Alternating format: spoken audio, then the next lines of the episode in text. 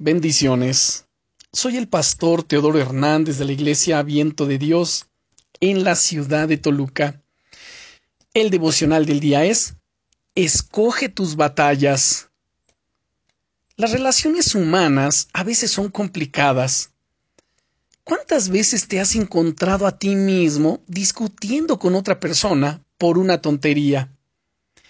El ruido que hace a veces el vecino, la forma de apretar el tubo de pasta de dientes de tu cónyuge, la persona que se cuela delante de ti en una fila del supermercado.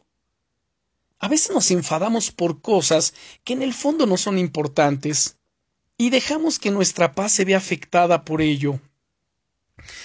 Una pareja de amigos que se casaron hace no mucho tiempo tienen un lema para evitar las pequeñas discusiones del día a día y es escoge tus batallas. Ingenioso, ¿no es cierto? Procuran siempre no discutir el uno con el otro y solo se permiten discutir por temas que realmente son importantes. Eso les lleva a filtrar otras batallas del día a día que son irrelevantes para centrarse solo en los temas que realmente lo requieren. La Biblia dice en la carta a los Romanos, en el capítulo 12 y versículo 18, si es posible, en cuanto dependa de vosotros, estad en paz con todos los hombres. Es tan dañino estar en conflicto con otras personas.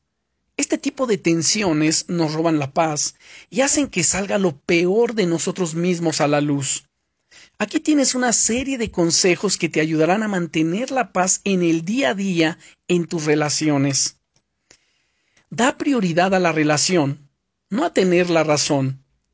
A veces estamos tan seguros de que tenemos razón que estamos dispuestos incluso a lastimar a la otra persona por ello. No merece la pena y no es sabio. Cuando veas algo que te enfade, no saltes en el momento. Date un tiempo para relajarte y busca hablar con la persona en otro momento, no en ese donde la situación, el momento está acalorado. Y eso te ayudará a pensar mejor las cosas y a hablar de una manera más efectiva. Comunícate. Cuando dos discuten acaloradamente, han perdido, como se dice por ahí, los papeles. La comunicación no es hablar para tratar imponer un punto de vista, sino para intentar entender al otro y buscar una solución en común.